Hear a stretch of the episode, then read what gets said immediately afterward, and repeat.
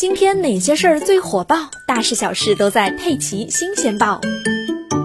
九月七日，江西省吉安市泰和县发生一起重大刑事案件，犯罪嫌疑人谢磊逃走，当地警方发布协查通报，悬赏三万元破案。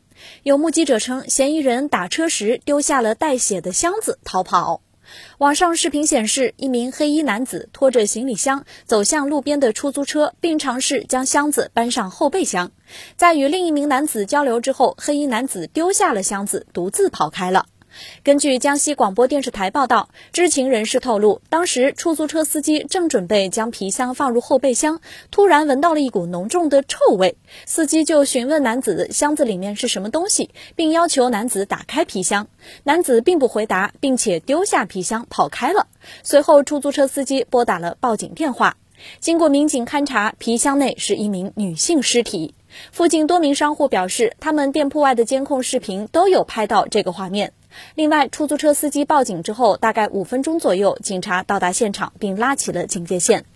根据太和县公安局发布的协查通报，九月七日，太和县发生一起重大刑事案件。经过侦查，谢磊有重大作案嫌疑。